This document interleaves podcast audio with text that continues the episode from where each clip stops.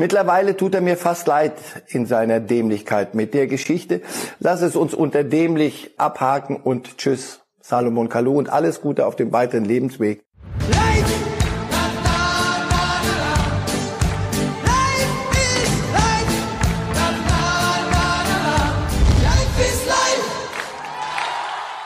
Hallo liebe Fußballfreunde, hier spricht Marcel Reif. Dreimal wöchentlich gibt es den Podcast Reif ist live Heute diskutiere ich mit Matthias Brüggelmann von der Bild. Hören Sie doch mal rein. Können wir endlich los? Ja, Moment, ich muss mir gerade noch ein Ticket organisieren. Äh, welche S-Bahn nehmen wir nochmal? Du holst dir jetzt am besten mal das Deutschland-Ticket. Das geht ganz schnell. Und schon können wir mit allen Bussen und Regionalbahnen fahren, wann wir möchten. Und auch wohin wir wollen? Ja, wir steigen einfach ein und müssen uns mit dem Deutschland-Ticket um keine weiteren Tickets kümmern. Egal, ob du montags damit ins Büro fährst oder wir spontan nach Berlin wollen oder am Wochenende ins Grüne. Okay, das heißt, wenn ich mit den Jungs zum Auswärtsspiel will, steige ich einfach mit meinem Ticket in die Regionalbahn und den Bus und fahre zum Stadion. ja, ganz genau. Aber jetzt geht's erstmal zum Shoppen in die Stadt. Und wann möchtest du losfahren? Jetzt informieren unter bahn.de/slash Deutschlandticket. Genauso wie über die erste, zweite Fußball-Bundesliga, die ab der zweiten Maihälfte wieder den Spielbetrieb unter den äh, genehmigten und ja auch äh, getesteten Regeln äh, führen darf. Das war der Satz, der äh, viele Fußballfans glücklich gemacht hat. Die Bundeskanzlerin Angela Merkel gestern auf der Pressekonferenz, da hat sie es amtlich gemacht. Die erste und zweite Liga dürfen zurückkehren ab Mitte Mai geht es los und damit herzlich willkommen bei Reifes Live. Ob Sie uns hören oder jetzt zuschauen bei Bild Live, äh, ein besonderer Tag und der wäre nur halb so schön, wenn nicht aus München wieder zugeschaltet ist Marcel Reif. Herzlich willkommen bei uns. Und gern und Tag. Und wir springen direkt rein, Herr Reif. Die Worte der Kanzlerin. Was hat das in Ihnen ausgelöst? Naja, also so, so eine Sensation war es dann doch nicht. Ich glaube, die Kanzlerin und die Ministerpräsidenten vor allem und einige ganz besonders haben erkannt, alles, was moralisch, ethisch, vor allem aber medizinisch und wissenschaftlich äh, vertretbar ist und berechenbar ist, so gut es geht, an Lockerungen muss es geben, alternativlos. Und dazu gehört Fußball auch. Ich freue mich drüber, weil ich glaube, die Menschen brauchen nicht nur Brot, sondern die brauchen auch Spiele, auch Ablenkung, auch mal sich echauffieren über ein Handspiel, Einwurf, oh, der Videobeweis, was war das wichtig früher mal? Und nicht nur jeden den Tag, den ganzen Tag über Angst um, um den Job und um Familie etc. Nein, ich glaube, das ist ein, ein, ein guter Schritt in Richtung, und es ist immer noch ein ziemlich kleiner Schritt in Richtung Normalität. Wie das zu einer Demokratie gehört, gab es natürlich auch kritische Stimmen und die gibt es auch nach wie vor. Wir reden ein bisschen später nochmal über die Situation bei Werder Bremen, aber es war besonders Bremens Innensenator Meurer, der gegenüber Bild äh, gesagt hat, es war für mich nicht überraschend, dass es zu einer Vorzugsbehandlung des Profifußballs kommen wird. Hier ging es ums Geld und da hört die Moral auf. Herr Meurer fällt mir schon seit geraumer Zeit auf. Ich habe so den Eindruck, der kommt äh, von einem Gaul, der mit ihm durchgegangen ist, irgendwann mal nicht mehr runter. Also der hat so die Lust, sich zu profilieren als der große Kritiker des, des Berufsfußballs Vielleicht sollte ihm noch mal klar gemacht werden oder er sich mal klar machen, was Werder für Bremen eigentlich bedeutet. So, also wenn wirklich Moral, wo, wo, wo wird der Fußball vorzugsbehandelt? Das, das wüsste ich gerne mal. Der Profifußball. Der Profifußball ist ein Berufszweig. Die haben, die Leute, die für diesen Berufszweig verantwortlich sind, haben ein Konzept vorgelegt. Das ist nach Arbeitsschutz, nach medizinischen und wissenschaftlichen äh, Gesichtspunkten tragfähig und wird von vielen als vorbildlich angesehen. Wo bitte bleibt da die Moral weg? Dass es im Profifußball um Geld geht, Herr Meurer, eine erstaunlich klare Erkenntnis. Kommt ein bisschen spät. Reden wir über den ersten Spieltag. Sind Sie schon in der Stimmung für Dortmund-Schalke oder muss das jetzt langsam wachsen in den nächsten äh, zehn Tagen? Weil das ist ja ein, eines der Spiele, auf das sich jeder Fußballfreund das ganze Jahr über freut. Und jetzt kommen wir aus fast zwei Monaten Fußballpause Diskussionen über Reproduktionszahlen, äh, Corona-Tests etc. Äh, wann hat es bei Ihnen schon Klick gemacht in Sachen Hurra Bundesliga Dortmund gegen Schalke? Noch nicht ganz, gebe ich zu. Ich, ich wege immer noch ab äh, und, und bin nicht so klarer Meinung wie Herr Meurer, sondern ich erlaube mir zu sagen, was spricht dafür? Gibt es denn Einwände? Welche Risiken gibt es immer noch? Welche Verpflichtungen übernimmt der Fußball, als, wenn er als Vorbild da oder Vorreiter da daherkommt? Also ich erlaube mir das noch, noch ein bisschen nachzudenken bevor ich mich dann wieder, wie, wie lösen Sie es denn im defensiven Mittelfeld und wie verschieben sich die Ketten, bevor ich mich dem zuwende. Aber die Vorfreude steigt, das gebe ich zu, ja. Einmal müssen Sie jetzt noch durch, denn wir haben einmal vorbereitet alle Partien des 26. Spieltages, mit dem es ja aller Voraussicht nach äh, weitergeht. Da sehen wir unter anderem äh, Düsseldorf gegen Paderborn, ein Auftakt dieses Bundesliga-Neustarts, der, ohne den beiden Vereinen zu nahe zu treten, natürlich noch nicht die ganz großen Fantasien auslöst. Aber dann haben wir noch Union gegen die Bayern. Darf ich Ihnen kurz widersprechen? Die Bitte. Fantasien bei Fortuna Düsseldorf und Paderborn gehen in Richtung Klassenerhalt. Und dass die wieder spielen dürfen, hat auch einige Nebengeräusche. Also für die ist das schon wichtig. Union Bayern Nochmal, viele, die Spiele, das haben wir doch beide äh, mittlerweile begriffen, werden ohne Zuschauer stattfinden. Das wird eine, eine Sondersituation. Und damit müssen sich die Mannschaften abfinden. Und die, die sich besser darauf einstellt, wird Vorteile haben. Und die, die sagt, das ist aber nicht so, wie wir das kennen und wie, wie uns das zusteht, und mag das nur im, im Hinterkopf der Fall sein, die wird Probleme kriegen. Also ich bin gespannt zum Beispiel, wie sehr wird den Dortmundern ihre Südtribüne fehlen, wie sehr fehlt den Bayern der ständige Chor, wir ziehen den Bayern die Lederhosen ja. aus. Oliver Kahn, ja, Oliver Kahn hat wo, das mal äh, sehr eindrucksvoll erzählt, als er nach der WM 2002, wo er ja der große Held war, beim ersten Auswärtsspiel der Bayern nicht ausgepfiffen und mit Bananen beworfen wurde, sondern ihm zugeklatscht wurde und er sagte, er wusste gar nicht, wie er in das Spiel reinfinden sollte. Ja, deswegen, das sind Dinge, die, wir, die werden wir in unserer Bewertung, in unserer gewohnt intensiven, denke ich, werden wir das, das wird alles da einfließen müssen. Das wird, wird, wird spannend, ja. Mal sehen. Und eben Union, Bayern, Bayern haben vier Punkte Vorsprung, alles ist geritzt, alles ist vorbei. Nee, wir fangen jetzt unter völlig anderen Umständen erstmal wieder neu an. Wunderbar. Es tagt übrigens gerade ja äh, auch die DFL, wo dann möglicherweise noch weitere Details zum Spielplan bekannt werden. Vielleicht passt das sogar auch noch in unsere Sendung. Reden wir jetzt über Werder Bremen, denn das war ja schon ungewöhnlich, was sich da die letzten 48 Stunden abgespielt hat, was man da von der Weser gehört hat, äh, während viele Fans so im Vorfreude-Rausch waren und auch viele Vereine es nicht abwarten können, dass es weitergeht, hat sich äh, Manager Baumann sehr kritisch geäußert und vor allen Dingen, damit möchte ich gern anfangen, einen Wettbewerbsnachteil bei Werder geltend gemacht, da sie nicht in den Gruppengrößen trainieren durften, das war die Anordnung der äh, örtlichen Politik, wie die anderen Vereine. Das heißt nur Vierergruppen bei Werder, während andere Mannschaften in größeren Gruppen trainieren durften. Ist das ein berechtigter Einwand oder sagt man da, Leute, es sind eh ungewöhnliche Zeiten, da muss man jetzt durch? Äh, durften die anderen schon äh, komplettes Mannschaftstraining Nein. machen, auch mannschaftstaktisch? Nein, durften Nein, sie nicht. durften sie nicht. Also dann würde ich, also, aber Frank Baumann ist ein kluger Junge, der weiß hoffentlich, was er tut. Ich würde der eigenen Mannschaft kein Alibi geben. Ich würde ihnen solche Dinge gar nicht erst in den Hinterkopf setzen. Ob du in Vierergruppen oder Achtergruppen sind, es ist ein Unterschied, ob du äh, so trainierst.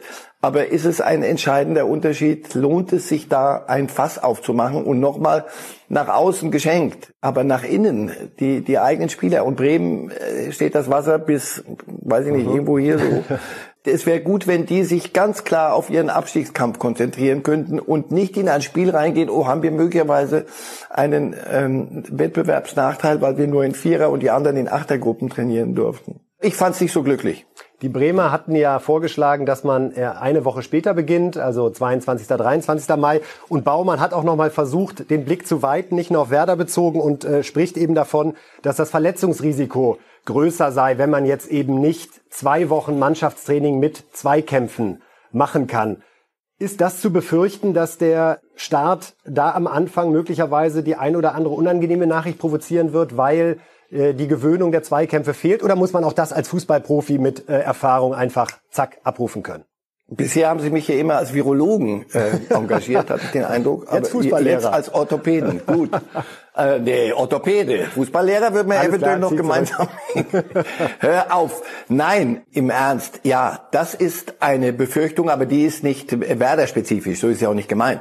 Sondern in der Tat, auch das werden wir sehen müssen. Die Spieler haben sich natürlich fit gehalten zu Hause, aber fragen Sie mal einen Bundesligaspieler auf dem Ergometer oder mir, mir haut der Sühle, wenn er denn fit ist, mal von hinten richtig auf die Hölzer im Training.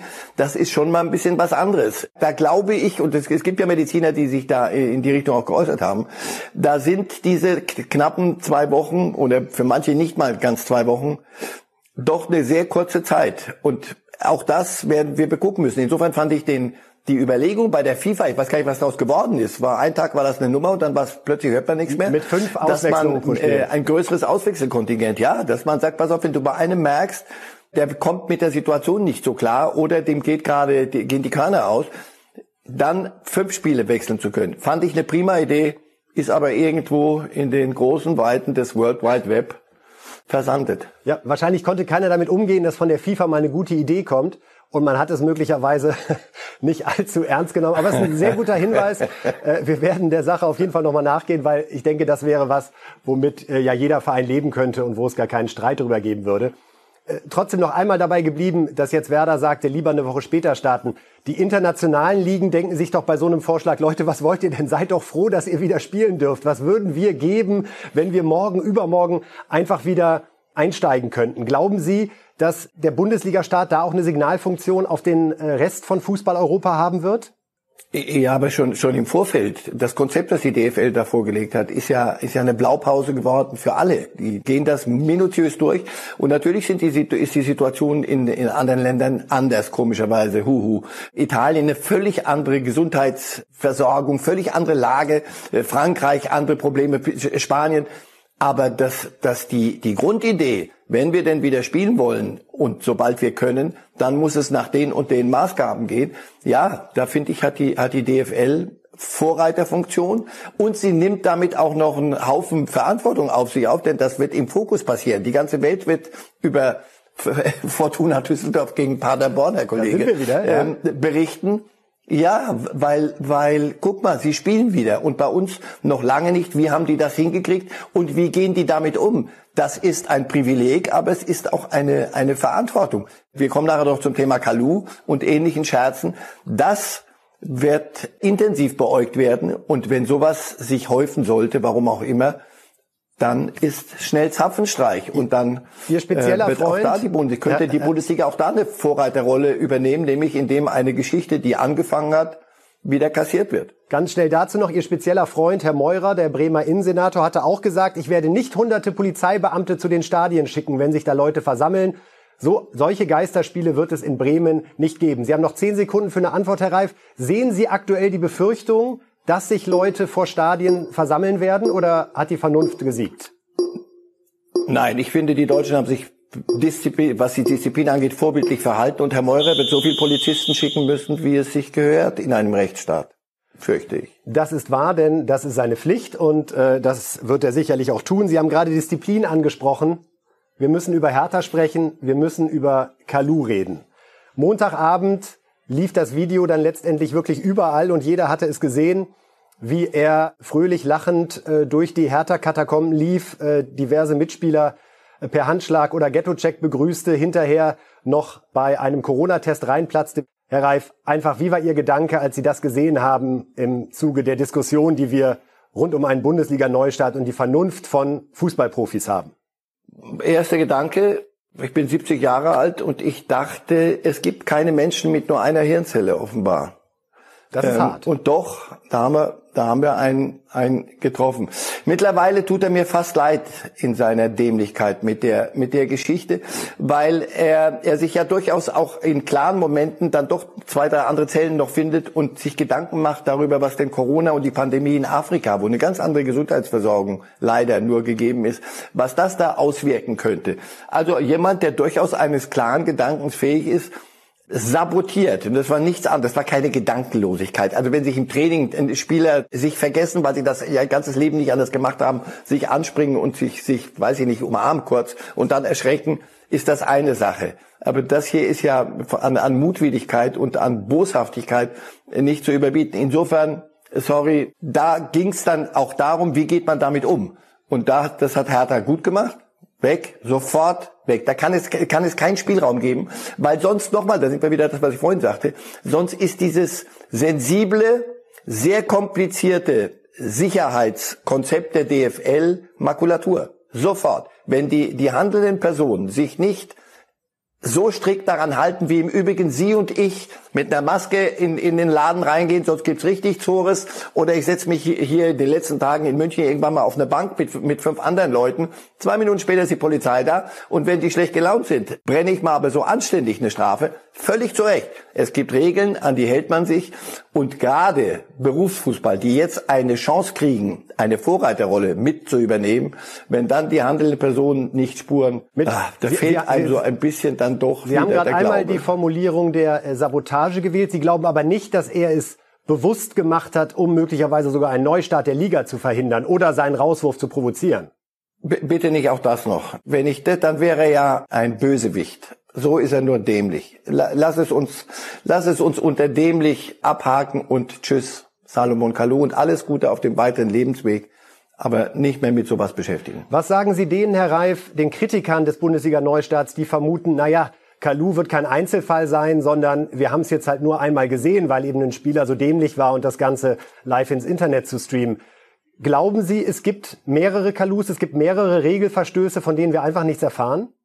In meinem Alter hat man ein paar Dinge gesehen im Leben. Immer wenn du denkst, jetzt, jetzt bin ich am, am Ende der Skala, oh, da, da kommt noch einer ums Eck und dem fällt noch was ein. Alle, die Sorgen haben und die sie vernünftig vortragen und die, die sich Gedanken machen und die abwägen. Und nur darum geht es doch bei Corona. Es ist doch in allem eine Frage der Abwägung. Auch die Abwägung Bundesliga jetzt ja, am 15. oder am 1. ja, nein. Das ist alles berechtigt. Nur zu berechtigt, weil wir die absolute Wahrheit nicht haben. Insofern, alle, die sich Sorgen machen und sagen, ihr werdet sehen, auch, und auch die ein bisschen unken. Es liegt jetzt am Fußball und an den handelnden Personen zu beweisen, dass der Fußball durchaus zu Dingen fähig ist, die über solche Kalu-Videos oder über ein Steak mit einer Goldauflage hinausgehen. Sie haben gerade den Umgang von Hertha mit dem Skandal gelobt, weil eben sofort reagiert und suspendiert wurde. Trotzdem ist ja der Gesamteindruck, den der Hauptstadtclub, äh, der selbsternannte Big City Club in den letzten sechs Monaten erweckt hat, eher einer, der uns so an die früheren Jahrzehnte mit äh, Schalke oder HSV erinnerte.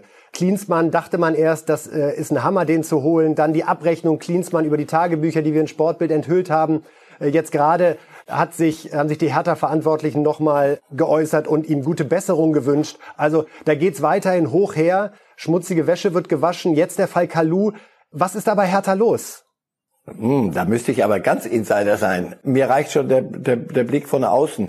Also sie fragt mich heute, was war die erste, der erste, die erste Überlegung, als, als das Kalu-Video bekannt wurde. Die zweite Überlegung, gebe ich zu, ganz hinten in der Ecke war, nicht schon wieder Hertha, oder? nicht schon wieder Hertha. Sag mal, haben die nicht, ehrlich, was machen die sonst, außer solche Schlagzeilen zu produzieren?